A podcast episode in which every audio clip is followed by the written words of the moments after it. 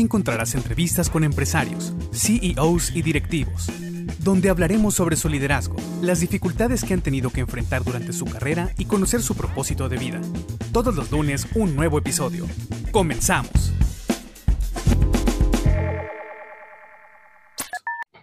Hola, bienvenidos al octavo episodio de la historia del CEO Podcast, donde conversamos con empresarios y directivos sobre cómo ejercen su liderazgo en su empresa, pero más importante, cómo ejercen su liderazgo en su propia vida.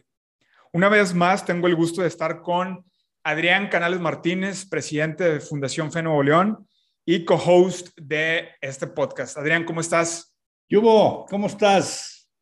Jonathan, gracias por recibirnos otra vez y a todos por escucharnos. Gracias a nuestro invitado que tenemos, que te lo vas a presentar, gran amigo y seguro va a ser una buena experiencia esta, ¿no? Gracias. Así es. Pues bueno, vamos a, pasar a, le voy a presentar a nuestro invitado de este octavo episodio. Eh, nuestro invitado es, es egresado de la licenciatura de Administración y Gestión de Empresas por parte del Tecnológico de Monterrey y obtuvo el posgrado de MBA en el MEDEX del IPADE Business School eh, esto además de contar con múltiples diplomados y cursos, como lo es el de innovación para la alta dirección y también la formación de consejeros de administración, esto en el EGADE, trae ADN Tec de Monterrey e IPADE.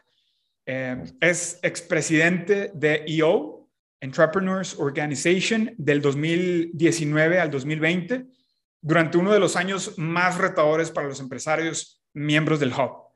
Fue Chief Operating uh, Financial Officer de Grupo Radio Alegría, co-founder de ABC Impresos, Mosaic Capital y Epsilon Entertainment y actualmente es CEO de Epsilon Media Group. Alberto Estrada, bienvenido a tu podcast. Muchas gracias, Jonathan. Gracias por la, la invitación. También a mi estimado Adrián. Y pues nada, un gusto estar aquí y esperemos ahí poder compartir algunas ideas con, con jóvenes emprendedores y, que pueda servir de algo a la, la experiencia de, de, un servidor. Entonces, gracias por la, la, invitación, un honor. Pues nuevamente gracias a ti, mi estimado Alberto. ¿Y qué te parece si, si iniciamos esta, esta charla hablando un poco sobre, sobre Epsilon Media Group eh, y su crecimiento? ¿Cómo es, que, ¿Cómo es que nace la empresa? ¿Quién la funda? Y a manera general, ¿Cuál es su historia? Sí, pues Epsilon Media Group eh, es fundada por, por, mi abuelo, don Gonzalo Estrada Cruz, este, que, que, inició en 1957, la, ahora sí que la, la primer estación de, de, radio que tuvo él aquí en, Nuevo León. Él viene de un origen de, Veracruz, allá, allá nació, hizo su, su infancia, este, y en la adolescencia, por azares del destino, terminó acá en, en Monterrey, empezó en, en el comercio, en, la calzada Madero, y a partir de ahí pues empezó a, a crecer, a desarrollar sus habilidades de, de, negociación y de comerciante, y fue ahí donde tuvo eh, una oportunidad y un acercamiento pues con los medios de comunicación, porque estaba en, en el comercio, se estaba anunciando, este, y, y, a partir de ahí se le, se le presentó la oportunidad de adquirir la, la primera emisora en 1957 y ese es eh, la, ahora sí que la, el inicio de, del grupo de Epsilon Media Group. Posteriormente, pues la parte de radio fue, fue creciendo, fue adquiriendo estaciones de radio, este, primero en AM, después en, en FM, hasta conformar las 12 emisoras que, que forman parte del, del, grupo hoy en día, con cobertura regional en el norte de, de, de la República. Este, y luego en, en 1985 de la mano de, de mi padre y, un tío, mi tío Gonzalo Estrada y mi padre Alberto Estrada Torres, fundan eh, lo que es el periódico ABC, eh, siempre con un espíritu de regresar a la sociedad, eh, un poco de lo que, que, recibieron, lo que recibió mi abuelo y, y, en este caso también mi papá y mi tío, y, y también de, de, cumplir una función social como medio de comunicación. Para pues, contribuir de alguna manera a, mejorar el entorno, a mejorar la sociedad, a hacer una voz eh, crítica, ¿verdad?, ante los gobiernos para al final del día ir buscando esos contrapesos necesarios en cualquier sistema, sistema democrático y, bueno, pues ahí, ahí es eh, el, inicio de, también de, de, ABC Noticias hoy en día. Este, y mi involucramiento fue más por los años 2000, mi, involucramiento formal. Previo a eso, pues obviamente mientras yo estuve eh, estudiando en el TEC, estuve haciendo, vamos a decir, prácticas, involucrándome en pequeños proyectos, en algunas áreas, aprendiendo. Eh, y fue ya en el, en el 2000, antes de, graduarme, en mis últimos años de, de, estudio, donde ya empecé formalmente, vamos a decir, con medio tiempo este, involucrándome en el negocio, ya con responsabilidades un poco más este, definidas y concretas. Eh, y bueno, pues la verdad es que siempre hemos traído en la, en la sangre este tema de los medios, desde que eh, pues yo veía a mi papá ir, a, la, a, la, oficina y llevarnos desde muy chicos. La verdad es que nunca dudé en, buscar alguna otra opción o emprender algún otro proyecto. Siempre me, me, apasionó el tema de los, de los medios de comunicación. Este, y, y bueno, en el 2004, eh, ahí mencionabas tú en, en, el currículum, eh, nos toca fundar a mi primo Gonzalo y a mí una, una empresa que es ABC Impresos hoy en día, que es un taller de impresión que primero inició dándole servicio a, a, las empresas del grupo y posteriormente, pues bueno, el proyecto precisamente era pues, dejar de ser un departamento solamente de, de, de, abasto interno y que fuera sostenible, que creciera, que tuviera un, un, un eh, mercado, ¿verdad? Y clientes que pudieran sostenerlo y que eh, la parte de, de, de, abasto interno sea pues, algo complementario, pero no la, la, base para el negocio. Entonces ahí, ahí fue cuando también eh, pues fundamos eh, ABC Impresos este, y una serie de, de, otros negocios, como bien mencionas ahí, este, una división de, de, eventos que es Epsilon Entertainment, un fondo de inversión inmobiliaria, que igual ese no está relacionado con los medios, Mosaic Capital, con un, un grupo de socios. Este, y pues bueno, hemos estado un poco en las diferentes áreas de, de los negocios, eh, en los diferentes departamentos, a veces enfocados en proyectos estratégicos eh, más en una unidad que en otra, eh, pero, pero siempre pues viendo todo el, el, tema de manera, vamos a decir, más corporativa y, y pues bueno, con, con, afortunadamente, como, como bien dices, hemos tenido una evolución, un crecimiento, una consolidación de los negocios porque en el pasado estaban los negocios trabajando más de manera independiente entre sí, sí había colaboración, pero más un trabajo por silos. Y bueno, evidentemente los retos del mercado, eh, los retos de, cómo hoy en día se consumen los contenidos, los propios clientes este, y patrocinadores que, nos hacen el favor de confiarnos sus presupuestos de publicidad y marketing, que es nuestro, parte de nuestro core business, eh, pues nos han eh, orillado y obligado a, poder dar un servicio más integral. Entonces hemos,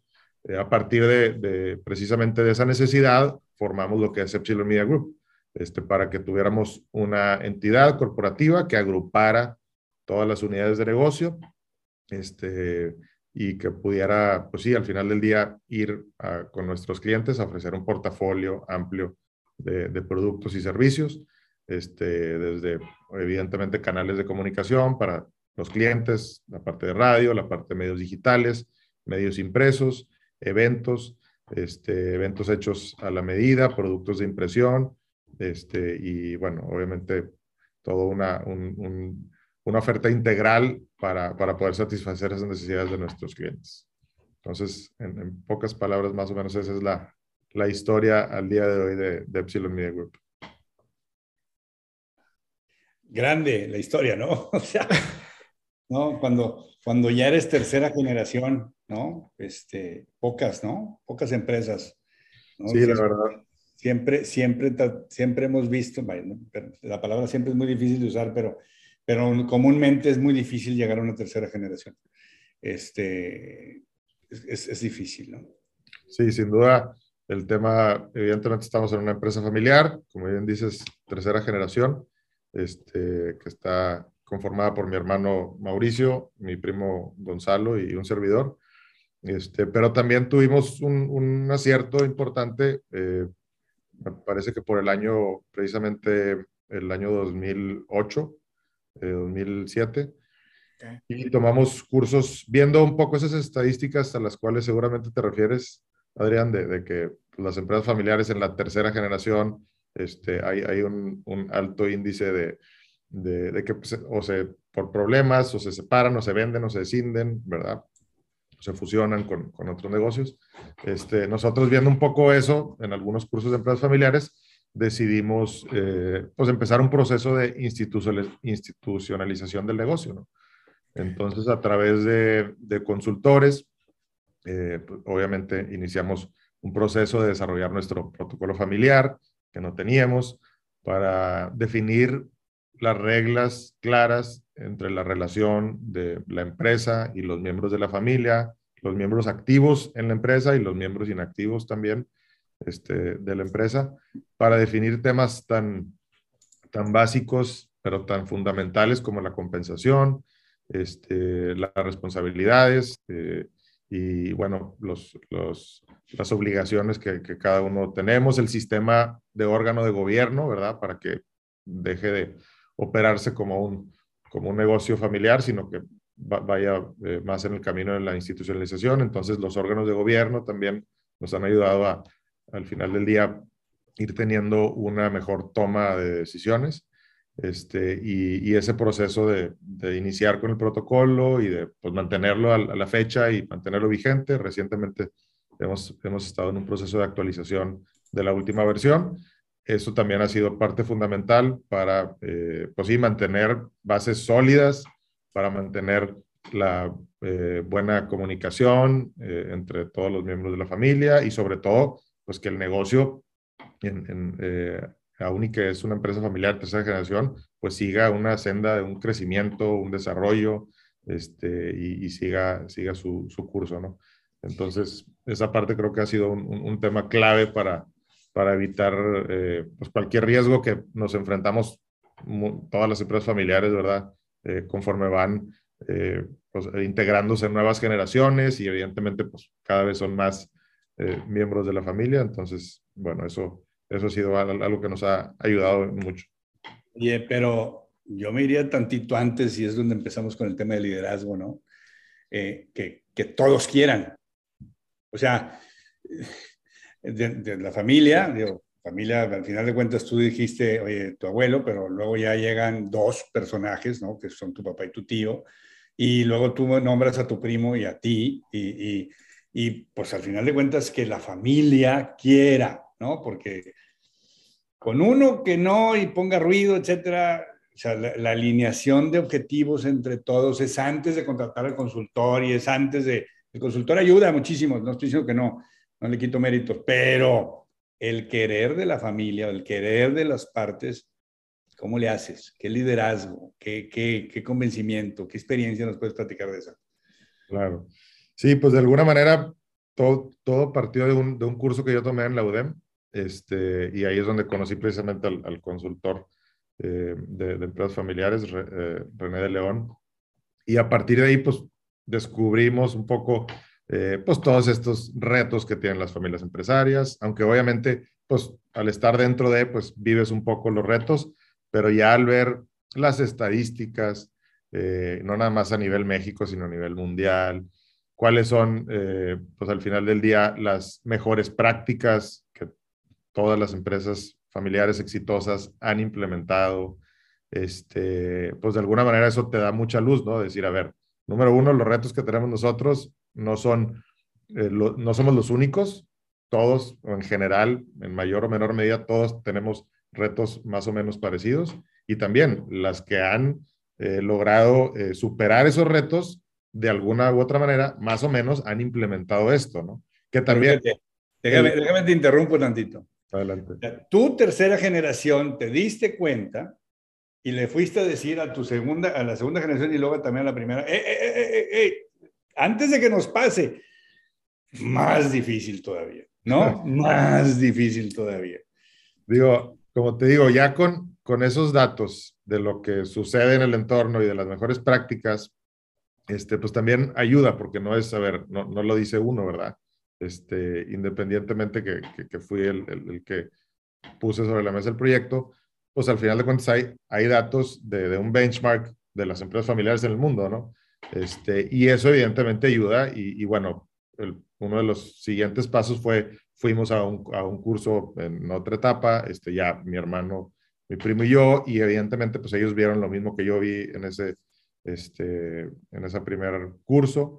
Eh, y, y, posteriormente luego nos convencimos nosotros tres, empezamos a hacer un, un ejercicio entre nosotros de cuáles serían esas políticas y prácticas eh, para, para, nuestra generación primeramente y de alguna manera eh, avanzamos y justo el consultor después de eso dijo, oye, pues a ver, obviamente tienen que irlo llevando a, las diferentes generaciones y bueno, pues acto seguido fuimos precisamente con, con los demás, los socios en este caso del, del, grupo, que, que, eran mi abuelo, mi, mi, tío y mi papá. Eh, y, y, con eso también, pues con, con datos duros, con experiencias, pues se, planteó el proyecto y, y afortunadamente, pues sí, se, vio con, muy buenos ojos y se aceptó y afortunadamente todos nos comprometimos a correr un proceso de, consultoría eh, para poder alinear todos los intereses, para poder dejarlos muy claros eh, en un documento eh, y que al final de cuentas es el compromiso moral que tenemos todos en, en, la, en la familia. ¿no? Ese aspecto se me hace súper, o sea, súper interesante porque creo que uno de los, digo, este no estoy muy seguro del dato, pero creo que es cierto que es uno de los de las razones por las cuales truenan las empresas es porque sus socios se pelean. O sea, no es tanto inclusive si es rentable o no, sino porque los socios no se hallaron, no se pusieron de acuerdo y se pelearon. Entiendo que tal vez esa negociación interna, incluso a nivel familiar, pues es, como dice Adrián, tal vez un poco más complicada, ¿Qué, ¿Cuáles son esas? Digo, has, has, creo que has hablado durante tu, tu respuesta de, de, esto. ¿Cuáles serían tres eh, consejos prácticos en el tema de negociación con tus, con tus socios, con tus peers?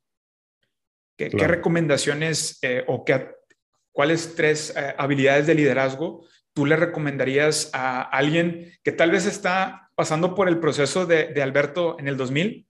¿No? Y que realmente pues no, no, no sabe, eh, oye, sí es cierto, bajar los datos de, o, que ahorita está un poquito tal vez sesgado por la misma situación. Claro, pues bueno, creo que algo fundamental es que las partes se entiendan entre sí, entiendan desde sus intereses, sus preocupaciones eh, y que haya esa comunicación, porque si si cualquiera de miembro de cualquier equipo, ¿verdad? No necesita ser familia, este, solamente está viendo su interés, solo está entendiendo su necesidad, su punto de vista y no está escuchando a las demás partes, pues va, va a llegar con una eh, postura más impositiva, más cerrada. Este, entonces, y, y evidentemente na, nadie tiene la verdad absoluta, ¿verdad? Y, y hay muchas eh, formas de ver una misma situación, una misma realidad, hay muchos enfoques. Entonces, el tema de la comunicación sin duda es, es fundamental, que, que, logremos tener la capacidad de ponernos en los zapatos del otro. Se dice muy fácil, pero la verdad es, es todo un reto porque, eh, pues sí, cada quien en cualquier equipo de trabajo, en cualquier eh, empresa o departamento, pues tienen personalidades eh, diferentes, tienen experiencias diferentes, este, y, y, eso evidentemente nos, nos hace con rasgos muy diferentes, pero por el otro lado, complementarios. Y, y, y yo estoy convencido que esa complementariedad es la que hace, eh, la que enriquece un, un, equipo, me explico, para poder tener, eh, pues sí, al final de cuentas, otros puntos de vista para tomar cualquier decisión, por pequeña o grande que sea. Entonces, la comunicación, la apertura, el, el, la empatía eh, es, es, fundamental para, para, poder alinear al final del día los intereses, porque para poder avanzar en un, en un proyecto, en una decisión, pues al final de cuentas lo, tienes que terminar en una alineación. Este, el estar pensando evidentemente también más en el interés del grupo que en el interés individual y buscar, obviamente, cómo estar un poco alineados, pero primero siempre debe, debe ser el interés del grupo sobre el interés individual. Este, y también, digo, una, una frase que me gusta mucho es la de diversidad en la opinión, unidad en la decisión. Aunque como grupo este, estemos eh, discutiendo una decisión y mi postura particular sea A, si al final de cuentas como grupo se decide, ¿verdad? Que la decisión es B, pues bueno, diversidad en la opinión, que tengamos todos derecho a exponer nuestro, nuestro punto de vista, por más loco que pueda parecer o, o etcétera. Y si la decisión es X, pues todos vamos a empujar para allá y, y, no, obviamente, bloquear la decisión porque no fue la que yo hubiera elegido, me explico. Entonces, creo que esa, esa frase también como resume mucho de, de lo que debemos de, de, practicar y lo que yo recomendaría de, decir, a ver, siempre somos, o sea, tenemos que funcionar como una, una sola unidad, ¿no? Okay. Déjame hacerte una pregunta, porque luego... Eh, son tres, ¿no? Somos tres en la tercera generación, sí. Son tres. Y, Activos y... en la empresa okay. hoy en día. Y cuando tú dices, está bien, discutimos, pero unidos en la, en la decisión, hijo, dos, si siempre son dos contra uno, ese uno no se puede sentir, ¿no? O sea, vaya, eh, estás en el entendido que si todo, como siempre, ¿verdad? perdón y que lo ponga así, como abogadito, ya sabes, el diablito de este lado. Oye, este, si estás, si ves que el negocio va jalando y hay dinero y repartes y todo, sí, está bien, pero siempre, o sea, como todo, como todo, ¿no? Hay decisiones bien fuertes en todo, en todo negocio y ese liderazgo de cómo convencer o cómo hacer. Digo, porque al final de cuentas, exitosos son, ¿no? Y, las decisiones se han podido, se han, debido, equivocar algunas veces, pero pues la mayoría son positivas, está bien. Pero no ha habido, o sea, ¿cómo ejerces ese liderazgo? Y ese es el, el tema que, que, que, que dar, o alguien, no sé si tú, o Gonzalo, tu primo, o tu hermano, oye, ¿quién es el que dice, cómo, toman, cómo, cómo tomas cuando tú eres el líder y cuando tú no secundas esa decisión? ¿Cómo, cómo, cómo actúa Beto, Beto Estrada? La verdad es que tenemos un sistema de, de, de, de trabajar mucho por consenso. O sea, o sea evitamos tomar decisiones así, ah, porque pudiera alguien tener más jerarquía este, que el otro. Este, no, normalmente buscamos mucho, mucho consenso, persuasión, convencimiento, argumentos. Este, y, como te digo, quizá a veces, oye, ok, eh, entiendo los argumentos, igual y no lo comparto, pero, pero va, no, normalmente también pues tienes que aprender a que, insisto, en cualquier equipo de trabajo, ¿verdad? Seas, sean socios familiares o no, o, o, o sea un, un, departamento, pues tienes que aprender a que no, no, no puedes ganar todas las batallas, no, no eres el que tiene la verdad absoluta y, y también tienes que, pues, confiar en el, en el equipo, o sea, tenemos que confiar entre sí, tenemos que a veces este, obviamente con, con ciertos datos duros o, certeza, pues de, de poder eh, apoyar una decisión que igual y no hubiera sido la, que igual y tú hubieras tomado, siempre y cuando no, no sea una decisión que esté diametralmente así opuesta a, a lo que debieras de hacer, porque al final del día, muchas de las decisiones donde puede haber disyuntivas, eh, a veces son cuestiones de forma, me explico. O sea, eh, al final del día, en el fondo, pues se busca un mismo objetivo, pero quizá la forma de abordar ese reto, esa decisión, esa problemática, pues los caminos pueden variar, ¿verdad? Evidentemente. Entonces, este, pues sí, creo que pues hay que trabajar precisamente la comunicación, el consenso, persuasión, tener datos que sustenten lo que estás diciendo, este, y, bueno, y en, última instancia, oye, te pido tu confianza y te pido que, que, que, me des un voto de confianza. explico? Y vamos a revisar en X periodo de tiempo el, y si no damos, explico, pero, o sea, ese pudiera ser, vamos a decir, el, el último recurso cuando algo pueda estar atorado. Si, si quien trae la iniciativa, el proyecto, oye, pues te pido que confíes en mí y, y eso también pues genera ese compromiso en el equipo para, eh, al final de cuentas, pues buscar esos resultados esperados. ¿no? Oye, y, y, me, y, si me voy tantito un paso atrás, lo que me di, o lo que escucho, digo, porque además son protocolos, es mucho respeto entre ustedes. Así es. O sea, hay mucha, hay mucho, hay mucho, o sea, hay mucha, eh, ¿cómo se dice? Eh, pues sí respeto, pero es, es o sea, te, te, trato de explicar, o sea, no te ninguneo, vaya, hay un, un trato de igualdad, ¿no? Porque ese, esa parte del liderazgo está, está buena, porque cuando estás liderando al mismo nivel, o sea, no, es bien fácil liderar cuando pues, es abajo de ti, ¿no? Pero cuando están al mismo nivel, ah, está buena esa, está buena esa. Y eso, pues es de mucha experiencia, es de mucho, de mucho valor como persona, ¿no? Y como grupo, te da, ¿no? Sí, sí, sin duda, eh, pues es, es, es, un reto, pero insisto, esto aplica para cualquier eh, equipo de trabajo, ¿verdad? Y los pares en tu, si eres si estás colaborando en una empresa, pues tienes un, un par que igual y no dependen mutuamente ni uno del otro, pero necesitan sumar esfuerzos. Entonces es, pues sí, ese proceso de, de, de, entendimiento mutuo, de respeto, como bien dices, si no hay respeto, ¿verdad? Claramente no, no, no se puede construir, ¿verdad? Y si yo te falto el respeto, tú me lo vas a faltar. Y al final de cuentas, pues, sí son conductas muy nocivas en, en, en los negocios este, que al final de cuentas, pues puede ser una dinámica perder-perder. O sea, no me importa que, que, que, no vaya a ganar y puedo perder yo, pero tú no vas a ganar y perder-perder. Y obviamente eso, pues consume a la larga o en, el corto o largo plazo cualquier relación y cualquier equipo de trabajo. Este, entonces, la palabra que mencionas de, del respeto, independientemente de, de jerarquías, independientemente de aciertos o errores, de experiencia. Eh, me explico, es fundamental para cualquier dinámica de, de liderazgo en, en, en, un equipo, ¿no?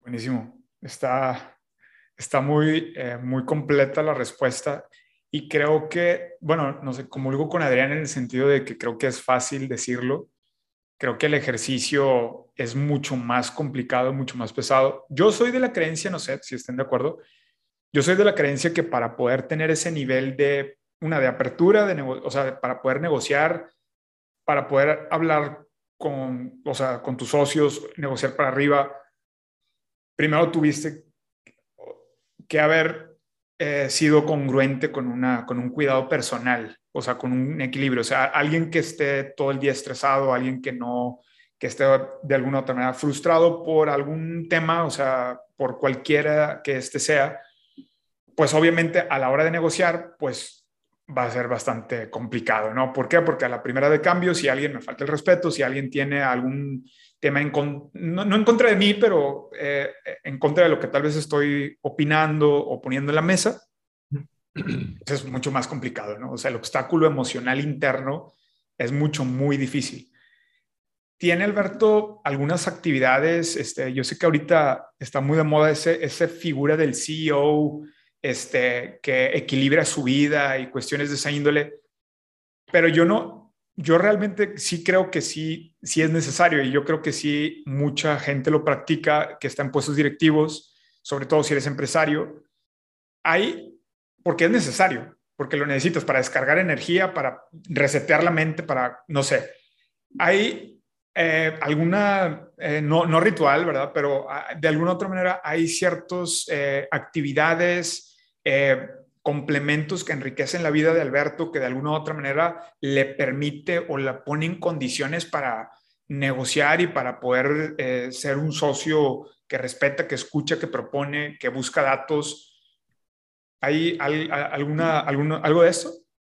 Sí, definitivamente, pues tu rutina diaria, ¿verdad? Eh, el, el, tener, como bien dices tú, momentos para, para poder reflexionar, para poder descargar energía, emociones, estrés, llámale como quieras, este, es fundamental. en lo personal, sí, definitivamente, pues me gusta mucho pues, mi rutina, sobre todo mi rutina de, de, de, de empezar bien el día, mi rutina okay. mañanera, el morning routine famoso, que ha habido muchos libros ahí al, al respecto.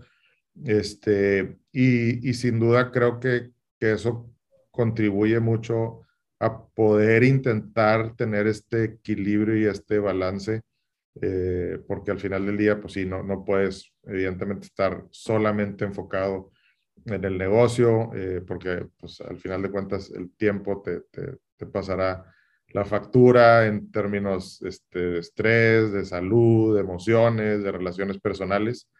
Eh, entonces, el tener es, eh, rutinas que te ayuden a, desfogar, a, que sean catalizadoras de pues, lo que vamos acumulando todos como seres humanos, este, son, son, son creo fundamentales y también creo que pues, cada quien podrá encontrar diferentes mecanismos, me explico, eh, de, de, de, fuga o de, de, poder estar este, bien contigo mismo, ¿no? Si no estás bien tú contigo, con tu primer círculo, difícilmente vas a poder estar bien para con los demás y en tu entorno y evidentemente en tu empresa, en tu sociedad. Entonces, sí es algo que, en los últimos años me ha quedado cada vez más claro que, que es fundamental que nosotros estemos bien con nosotros mismos, que nos este, procuremos que cuidemos nuestra salud, nuestra, eh, nuestras emociones, para, para poder, pues sí, ser nuestra mejor versión para la sociedad, para nuestros negocios, este, para nuestros colaboradores. Entonces, este, personalmente a mí me gusta, pues sí, iniciar, iniciar el día eh, haciendo ejercicio. Este, puedo, puede ser gimnasio, correr, eh, principalmente. También los fines de semana procuro también probablemente hacer algo de bici. Este, y, y, eso para mí es, pues sí, empezar el día con el pie derecho, poder un poco visualizar el, el, día, mis, mis, metas de la semana, mis metas del día, este, organizar la agenda. Evidentemente, pues trato de ir actualizando y, y, teniendo una agenda estructurada, pero e, ese momento en el día de estar conmigo mismo, de hacer ejercicio, me, me ayuda para, para mentalizarme para, para, el resto del día este, y, y poder empezar al final del día, el, eh, pues sí, mis actividades ya en, en, el trabajo, pues con un muy buen drive, con, con, una claridad de qué es lo que tengo que hacer, qué es lo que no debo de hacer para enfocar mejor los esfuerzos. Porque precisamente, eh, pues sí, la, la, la, vida entre la familia, el trabajo, tus amigos, este, cuestiones personales, pues te vas saturando y, cada vez se vuelve un mayor reto el decidir qué no hacer. Me explico, de hecho, más que decidir qué sí hacer, es decidir qué no hacer porque, este, pues sí, tienes un tiempo finito en tu día y quieres tener ese balance en todas las diferentes áreas de tu vida. Este, entonces tienes que ir, pues sí, de manera muy escrupulosa como administrando cada, cada momento para, para pues, procurar ese balance, ¿no? Digo, difícilmente creo que alguien puede encontrar la, ese balance perfecto, ¿verdad? Y siempre estás este, tratando de, de, llegar a, a él, y, pero, pero bueno, sin duda el, el tema de la rutina de, de ejercicio, de, meditación un poco, eh, de, reflexionar, de planear tu día, eso es algo que, me, que a mí me, me ayuda mucho y, y, me mantiene un poco en, en, en, equilibrio. Al menos eso intento. Está, está muy, muchas gracias. Eh, está muy interesante eh, porque hablas acerca del balance, ¿no? del, equilibrio. Además del ejercicio, ¿hay algunos elementos o elementos adicionales que, que balancea Alberto en su vida para llevar precisamente este equilibrio de vida? Pues sí, evidentemente el tiempo con, con mi familia es, es, importante. Procuro todos los días comer, comer en mi casa. Y obviamente tenemos desayunos, comidas de negocios, pero, pero he tratado eh, más pues, procurar esos momentos de estar este, más en, en, la casa en el horario de la comida. Este, también procurar tener interacción con, con mis hijos. Tengo cuatro hijos. Este, mi esposa Marisol, eh, de tener momentos eh, uno a uno con cada uno de ellos. Este, la verdad, después ahí de, de, de leer algunos libros, pues veo que el, el, el, intercambio de alguna actividad o conversaciones uno a uno, pues es, más, es fundamental, eh, porque luego pues, estás en, en, en, la comida con la familia completa, igual y no, no logras compenetrarte tanto como, como quisieras, y en esas pequeñas actividades desde ir por una nieve o ir al parque o este, ir a ver una película o ir a cenar con, con mis hijos y con mi esposa, este, pues es donde logras tener, pues sí, entender de que quizá tuvo un mal día o, o, quizá este, quiere compartir algo importante o también pues tú quieres compartirles algo, pero más en esta actividad uno a uno. Entonces, eso es, es algo que también procuro balancear, insisto, sin, sin tener una, una perfección en la, en la, ejecución, pero, este, y bueno, evidentemente también la parte de, de mis amistades, procurar siempre estar, eh, pues sí, manteniéndote al día, de tener, pues, eh, momentos de, de, de, simplemente estar ahí conversando, de poder estar este, relajándote un rato eh, y, y, estar conviviendo también con, con tus amistades para, para pues sí, estar eh, dedicándole tiempo también a eso, ¿no? Casi nada. O sea, ser consciente de una empresa, de tus amistades, de tu familia, de tus hijos, este, pues casi nada. Eh, yo creo que se necesita bastante conciencia y, y, aplicarse en esa conciencia. Lo que pasa es que está, el señor está, está entretenido, o sea, eh, yo, yo, no, o sea no, yo no le pondría, cuando quieres ser un líder, y, y hablando de, de, liderazgos y de ejemplos de liderazgo, cuando tú quieres ser un líder, eh, lo que tienes que hacer es enfocarte. Yo, yo, yo escucho mucho a Alberto decir la palabra enfoque, ¿no? Y todo lo que utiliza, y, y, y lo que, la, las formas y lo que hace es para estar bien enfocado, ¿no? Eh, el, el, a veces se nos pasa el tiempo o a veces perdemos mucho tiempo en cosas, ¿no? Tú también dijiste, Beto, las cosas de no hacer. Claro.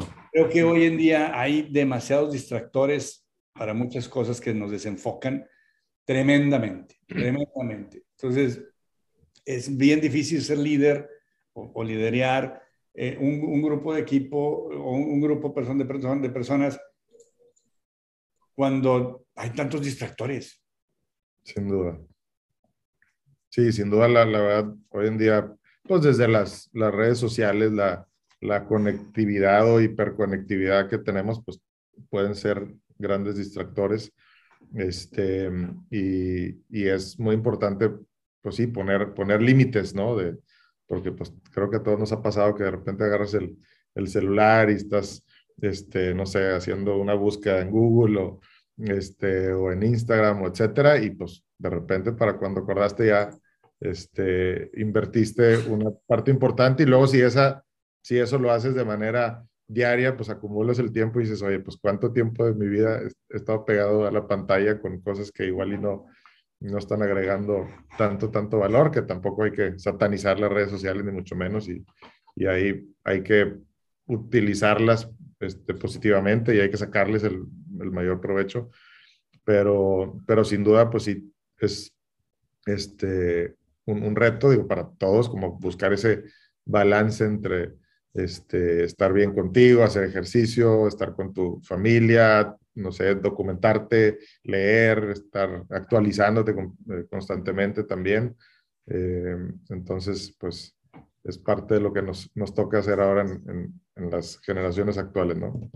Y, y, y, lo tomo como lo dices y vuelvo a hacer. Yo, creo, yo creo que en, he, he hecho este, este anuncio o este comercial lo he hecho en casi todos los episodios porque llegamos al tema de la fundación de Fe Nuevo León, donde el tema del liderazgo, el primer punto es conocerte a ti mismo, ¿no? Este, cuando tú tienes una mejor persona. Y cuando tú te empiezas a conocer a ti mismo, pues sabes en qué fallas y pues sabes en lo que eres bueno y sabes para qué, para qué te gusta, ¿no? Pero también conoces tus fallas. Y si tú claro. conoces esas fallas, como decían por ahí, no trabajes tanto en tus fallas, sino trabajes, sigue trabajando en tus aciertos. Pero al tú conocer tus fallas, puedes enfocarte mejor, ¿no? Porque ya sabes que, híjole, mejor no lo hago porque luego voy a perder el tiempo, ¿no? Este, suena muy lógico y es, es algo, el, hablamos el mismo idioma en el sentido, ¿no? O sea, no satanicemos cosas, utilicemos nosotros nuestras cosas como nosotros creemos que es para mejor, ¿no? O sea, el mundo te da oportunidades, tú sabes si las usas para mal o las usas para bien. ¿no? Claro.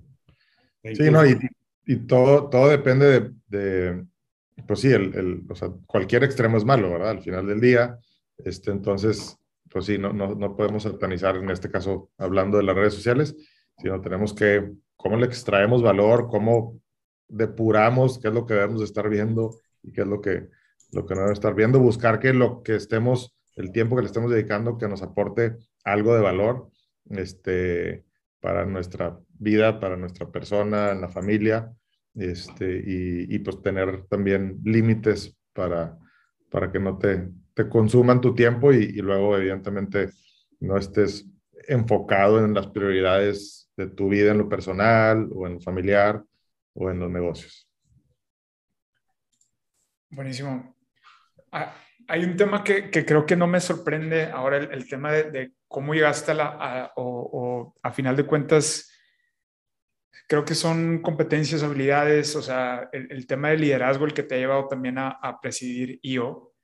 Este, en su momento, a mí me llama mucho la atención que quien eh, llevó ahí por ahí el, el barco en, en, digo, a final de cuentas creo que es una organización y, y como tal, claro. pues todos van empujando, pero el tener la presidencia en el año de la pandemia, eso me, me llama mucho la atención.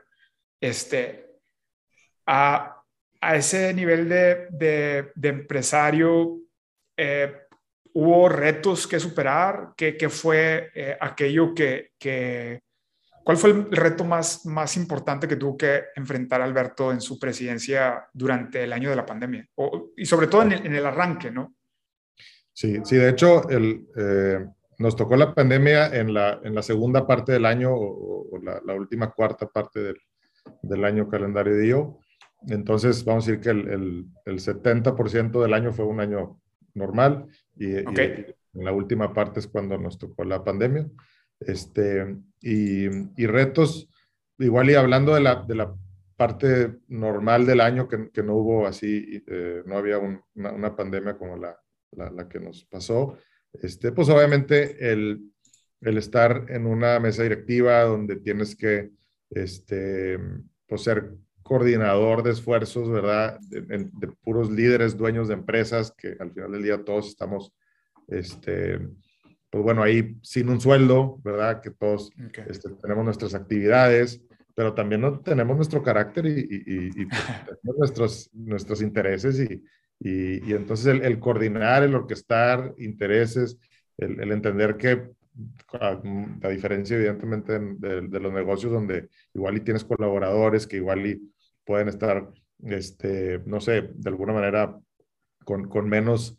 Eh, retos a la, con menos retos a la hora de tomar decisiones, pues ahí al, al final del día, eh, pues todos, todo está bajo un escrutinio, vamos a decir, mayor, porque pues, todos son dueños, todos tienen este, grandes experiencias en diferentes industrias, este, y, y bueno, pues esa, esa, parte de liderar los esfuerzos a nivel, a nivel del capítulo de, de aquí de Monterrey, pues fue, fue un reto interesante, ¿no? Este, cómo, cómo pues, escoger también tus batallas, cómo tener esa inteligencia emocional este, para, para poder llevar uh, al capítulo a, a, seguir teniendo contenidos de valor, este, a que haya una mayor, eh, una membresía que esté creciente. Este, entonces, eso fue, fueron retos importantes en, en la... Y sobre todo también cómo balancear esa función, que evidentemente te consume eh, una buena cantidad de tiempo al, al, estar en el comité directivo de una organización y pues balancear las otras áreas de tu vida, ¿no? Tu negocio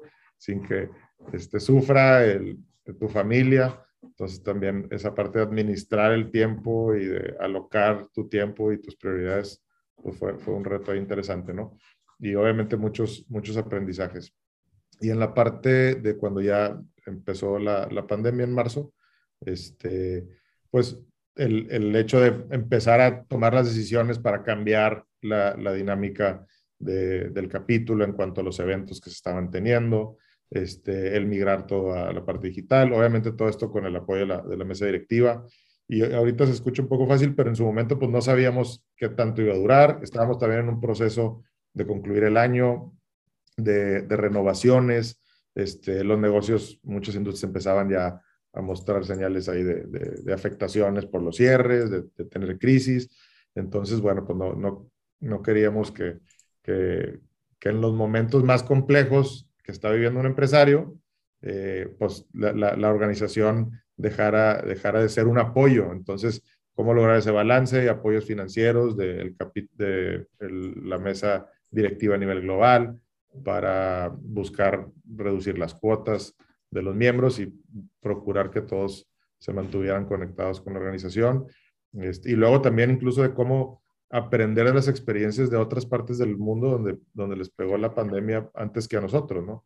Este, tuvimos ahí un, un evento interesante con, con un, miembro que, residía en Shanghai. Y bueno, pues de alguna manera él pues vivió antes la, la ola que nos pegó después acá a México.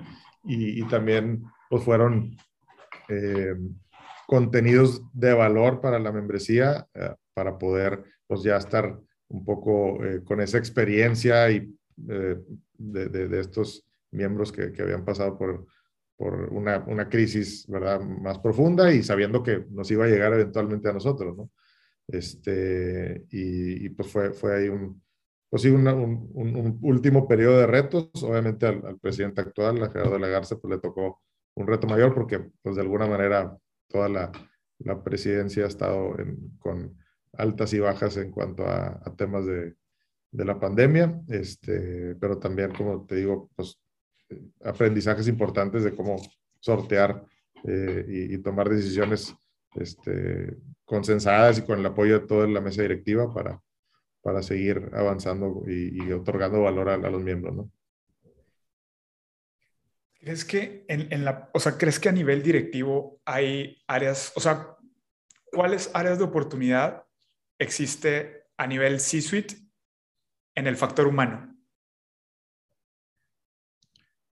Pues creo que precisamente el, el, entender, el entender mejor el factor humano, el entender que okay. en el libro y en la teoría y, y, y en, en, los diferentes autores, pues va a decir, ah, pues para poder implementar un proyecto, para ejecutar un plan, para hacer una campaña de marketing, pues te dicen el, el, los to-dos de manera muy, muy simple y sin contemplar que al final de cuentas los que hacen que sucedan las cosas son las personas y que precisamente las personas tenemos, podemos tener problemas personales, emocionales, este, y, y luego no nada más eso, sino que también cada uno de estos integrantes del equipo pues tienen personalidades diferentes, unas que son complementarias y otras que por naturaleza pueden eh, pues, chocar de, de, alguna manera. Y luego, cómo hacer que implementar esa práctica este, simple que se ve en un libro o en una eh, mejor práctica o, o, que te lo dice un gurú, a, a, a, implementarlo considerando precisamente el factor de las relaciones interpersonales. ¿verdad? Este, creo que ese es, ese es un, algo que, que es muy importante como se, entender y aprender y creo que nunca terminaremos de, de entender la, la, el, el, la, conducta humana y las relaciones interpersonales lo suficiente este, para poder orquestar los esfuerzos y que al final de cuentas se cumpla ese, ese objetivo. ¿no? Muy completo, pero yo te voy a agregar una cosa más. El estado de ánimo de la persona. O sea, otra vez, ya sabes, si tú logras conocer a tu equipo, pues sabes cómo impulsarlo, sabes dónde picarle para que pueda dar un poquito más y poner a las personas, como tú dices, el carácter que tiene, la experiencia y tal. Pero luego además hay un tema que hoy ha salido más a la luz con el tema de la pandemia, es la parte emocional de la persona. ¿Cómo está la persona? ¿Está lista? O sea, sí tiene las competencias, sí quiere, pero a veces no puede porque no puede mentalmente. O sea, entonces, hay que, o sea, hoy, hay, hoy el, el, líder, con toda la información que se tiene, tiene que dar un paso más de lo que antes se daba, ¿no? Que antes, nos, antes las generaciones anteriores, mi papá y etcétera, pues era lo que tenías que hacer y se acabó. Hoy todavía le tienes que agregar no nada más la experiencia o, o, lo que sabe hacer la persona y lo que le gusta, y además el carácter que tiene por las experiencias vividas y tal, además en el momento emocional en el que está. Claro. Sí, sin duda. Y es un poco lo que, el, énfasis que hacía en el factor humano, el, tema emocional. Como bien dices, con el tema de la pandemia, pues ha salido a relucir mucho más todo este tema emocional. Eso lo, lo hilo con el tema del, ejercicio, de tener tu momento para tu poder este, encontrar ese equilibrio en tu vida. Si no tenemos como personas esos mecanismos para poder eh, desahogar esas emociones acumuladas por diversas circunstancias, pues vamos a estar cargando con ellas y luego pues, probablemente este, descargándolas en el negocio por mecanismos destructivos en lugar de constructivos, ¿no? Entonces, eh, pues ese, ese factor es, es, fundamental en la toma de decisiones y los libros de texto y, y, las carreras y diplomados normalmente, hay algunos que sí, este, normalmente no consideran ese factor humano en, en, en las decisiones, ¿no? Eh, entonces sí es muy interesante el, el, el, tema para, pues sí, estudiarlo, entenderlo, porque si las personas tienen emociones y tienen altibajos de sus emociones, significa que las empresas tienen emociones. Y, y, y en un sistema de, de emociones interrelacionadas y acumuladas, ¿me explico? Entonces, pues el, factor emocional sin duda es cada vez eh, pues algo más de interés que debemos estudiar eh, en los negocios para, para, ver cómo poder impactar eh, de manera positiva en las decisiones considerando ese factor. y luego, con lo que tú acabas de decir, me remonto al tema del enfoque que tú decías. O sea, cuando, cuando tú empiezas a hablar de ti, qué haces, pues tú te estás enfocado. Entonces hay que ayudar a las personas, hay que ayudarnos a las personas a estar enfocados, ¿no? Y, y, y nosotros tenemos tres o cuatro principios básicos, que es la parte de los módulos de, de, la fundación, que es, primero conocerte a ti mismo para saber para qué eres bueno y qué te gusta, pero después tener un plan de vida. Porque si yo tengo un plan de vida, no importa las emociones que tenga, voy a trabajar en un futuro, en un, perdón la palabra en inglés, pero es un graded goal, ¿no? O sea, un, un, un mejor objetivo más allá del para que yo estoy trabajando hoy. Entonces, a pesar de, de tener un, un, mal día, ¿no? Ya sé que tengo que hacer cosas por un graded goal para mí. ¿Qué? Que va a dar más. Y luego ya después vive en equilibrio y lo que tú quieres. Pero creo que eso nos falta mucho. O sea, eso nos falta al latinoamericano, vamos a ponerle así para no meternos en más temas, o al mexicano o al norestense, como tú quieres llamar, nos falta tener un plan de vida, no tiene que ser tan largo plazo. Entonces estás buscando un objetivo y dejar de ir por la vida dando bandazo. Claro, sí, justo escuchaba un podcast de Jordan Peterson y hablaba de un poco con lo que comentas del, del, del propósito de vida, ¿no?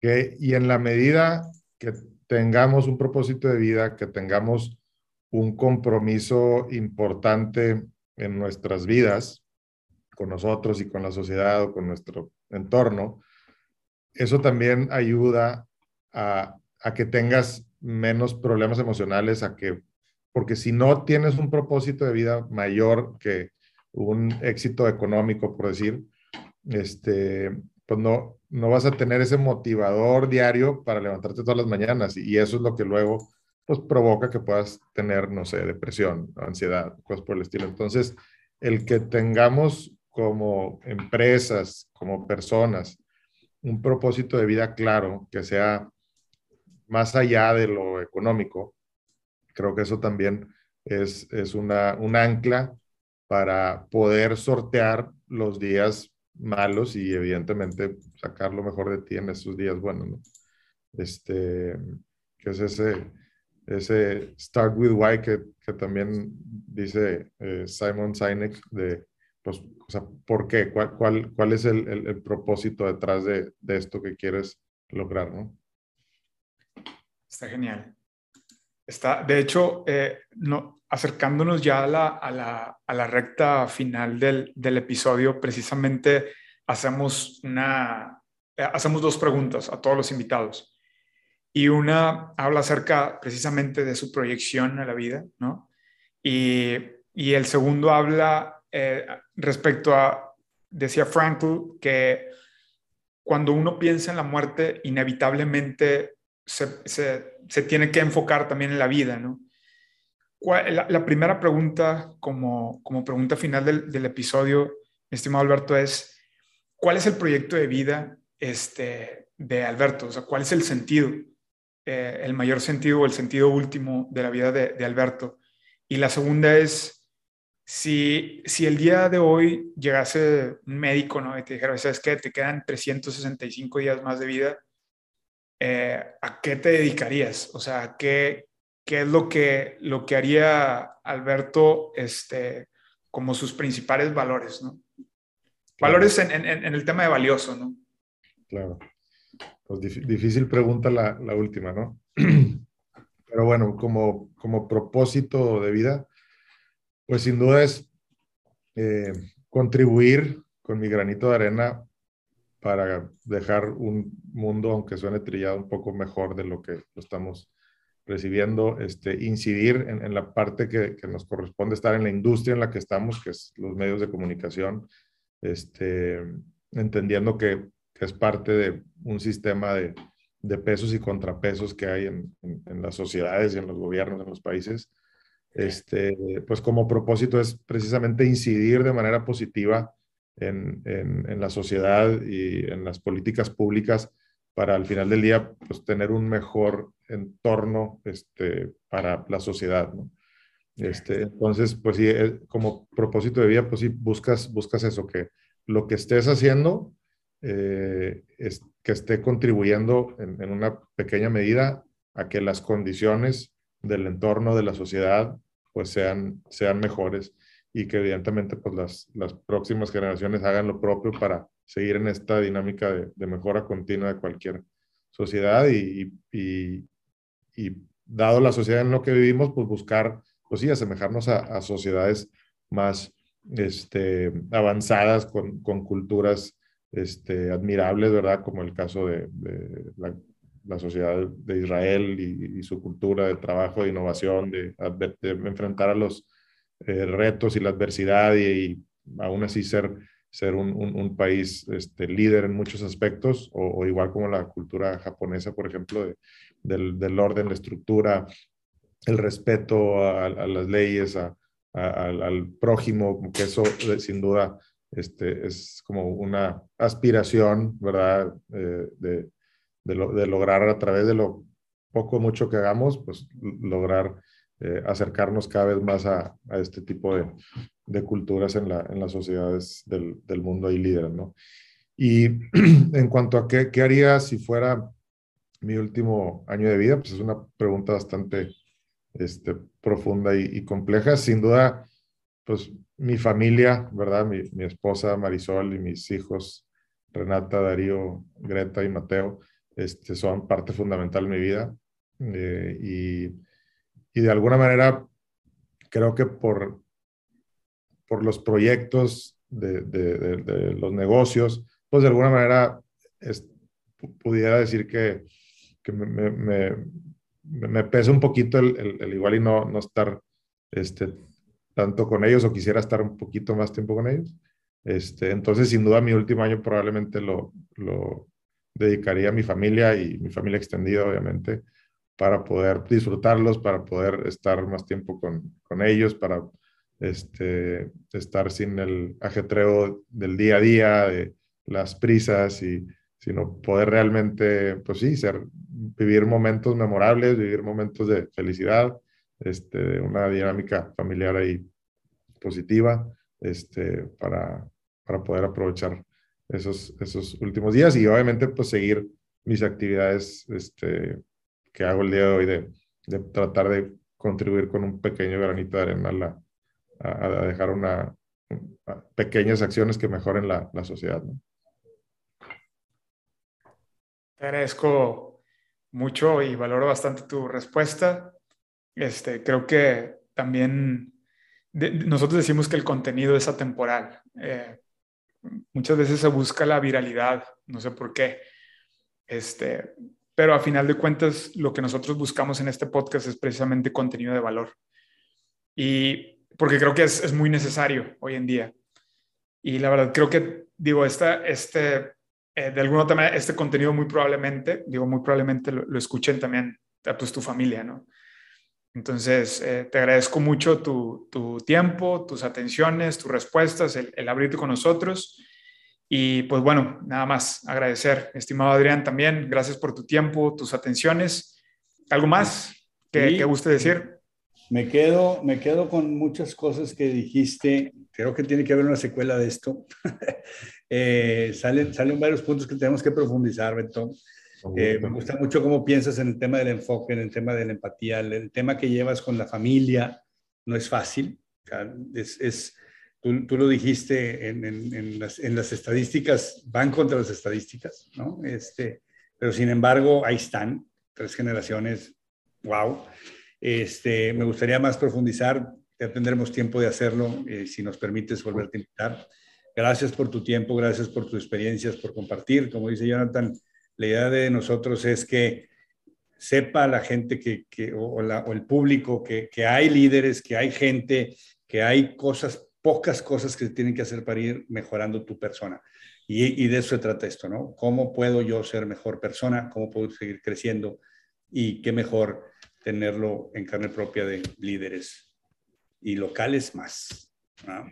Muchísimas gracias, no, muchísimas gracias, Jonathan y, y Adrián. Este, pues un, un, honor ahí que, que hayan pensado en, en, un servidor para este, estar en este podcast y, y, bueno, pues esperemos ahí que hayamos este, cambiado alguna idea particular o con un granito de arena a alguien y, y con eso nos sentimos satisfechos. Este, muchas gracias y un honor que, que hayan, eh, que me hayan invitado.